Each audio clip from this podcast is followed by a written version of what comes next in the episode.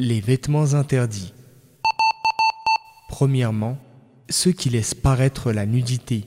Le musulman doit en effet couvrir sa nudité avec les habits, comme Allah qu'il soit exalté a dit يا بني آدم قد أنزلنا عليكم لباسا يواري سوآتكم وريشا nous vous avons apporté un vêtement pour cacher les parties de votre nudité. Verset 26 de la sourate Al-A'raf. L'islam a défini les limites de la nudité qui doit être couverte chez l'homme et chez la femme. La nudité à couvrir chez l'homme va du nombril au genou, tandis que celle de la femme en présence d'hommes étrangers, c'est tout son corps, à l'exception du visage et des mains. Il n'est pas permis de se couvrir avec un habit serré qui moule le corps, de façon à dessiner la forme des membres, ou avec un habit diaphane ou transparent qui laisse entrevoir ou apparaître la peau en dessous. C'est la raison pour laquelle Allah a menacé ceux qui portent des vêtements qui laissent leur nudité transparaître.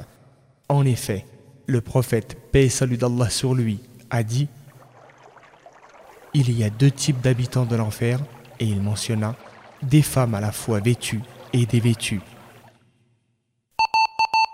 Deuxièmement, ceux qui induisent une ressemblance entre les deux sexes, c'est-à-dire que les hommes ressemblent aux femmes en portant les habits spécifiques aux femmes et inversement, les femmes ressemblant aux hommes dans leur habillement. Ceci est interdit et fait partie des grands péchés. Entre dans ce cas le fait de ressembler à l'autre sexe dans la manière de parler, de marcher ou de se mouvoir dans la démarche et la gestuelle. Le messager d'Allah, paix salut d'Allah sur lui, a maudit l'homme qui s'habille comme la femme et la femme qui s'habille comme l'homme. Hadith rapporté par Abu Daoud. Il a aussi maudit les hommes qui font en sorte de ressembler aux femmes et les femmes qui font en sorte de ressembler aux hommes. Hadith rapporté par Al-Bukhari. La malédiction signifie être déchu et repoussé loin de la miséricorde d'Allah. L'islam veut donc que l'homme ait un caractère et une apparence caractéristique de sa masculinité, et de même pour la femme qu'elle ait des caractéristiques propres à sa féminité? C'est ce que requiert la saine nature et le bon sens. Troisièmement, ceux qui font ressembler aux non-musulmans dans ce qui leur est spécifique, comme les habits des prêtres et des rabbins, et le port de la croix ou tout insigne faisant référence à une quelconque religion. Il est interdit de les porter car le prophète, paix salut d'Allah sur lui, a dit Celui qui imite un groupe de gens fait alors partie d'eux. Hadith rapporté par Abu Daoud. Est considéré comme une imitation et une ressemblance le fait de porter un habit marqué de symboles caractéristiques d'une religion ou d'une fausse doctrine.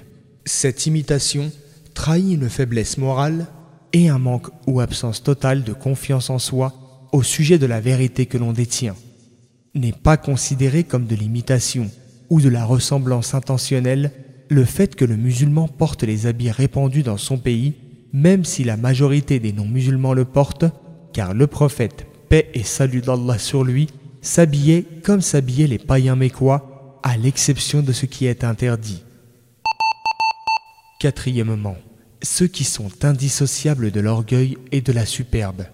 Le prophète, paix et salut d'Allah sur lui, a dit N'entre pas au paradis celui qui a dans son cœur fût-ce le poids d'une poussière d'orgueil.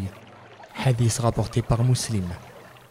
Voilà pourquoi l'islam a interdit aux hommes de laisser traîner leurs vêtements ou de les faire tomber en dessous des chevilles si cela provoque de l'orgueil et de l'arrogance. En effet, le prophète, paix et salut d'Allah sur lui, a dit Celui qui traîne son habit ostensiblement, Allah ne daignera même pas le regarder le jour du jugement. Hadith rapporté par Al-Bukhari et Muslim.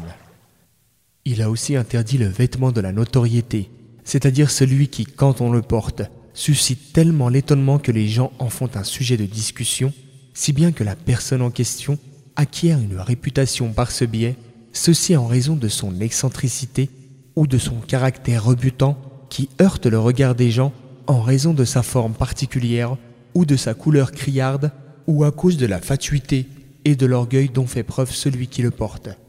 Le prophète, paix et salut d'Allah sur lui, a dit Celui qui porte en ce monde un habit de notoriété, Allah l'habillera d'un vêtement d'humiliation le jour du jugement. Hadith rapporté par Ahmed et Ibn Majah. Cinquièmement, ceux qui contiennent de la soie ou de l'or en ce qui concerne les hommes. En effet, l'islam a interdit aux hommes ces deux matières. Le prophète, paix et salut d'Allah sur lui, a dit à propos de l'or et de la soie Ces deux que voici sont interdits pour les hommes de ma communauté et permis pour les femmes. Hadith rapporté par Ibn Majah et Abu Daoud. La soie interdite aux hommes est la soie naturelle produite par les vers à soie, non la soie artificielle. Sixièmement, ce qui implique de la dilapidation et du gaspillage. Le prophète, paix et salut d'Allah sur lui, a dit Mangez, donnez des aumônes et ayez des vêtements, mais sans dilapidation ni ostentation. Hadith rapporté par An-Nasai. Ceci varie en fonction des situations, puisqu'il est permis aux riches d'acheter en matière d'habits ce qu'il ne convient pas que le pauvre achète au regard de ce qu'il possède d'argent, de son revenu mensuel, de sa situation économique et des autres frais qu'il doit assumer. Ainsi, l'achat d'un même vêtement peut être une dépense excessive en ce qui concerne le pauvre, et dans le même temps ne pas être une dilapidation en ce qui concerne le riche.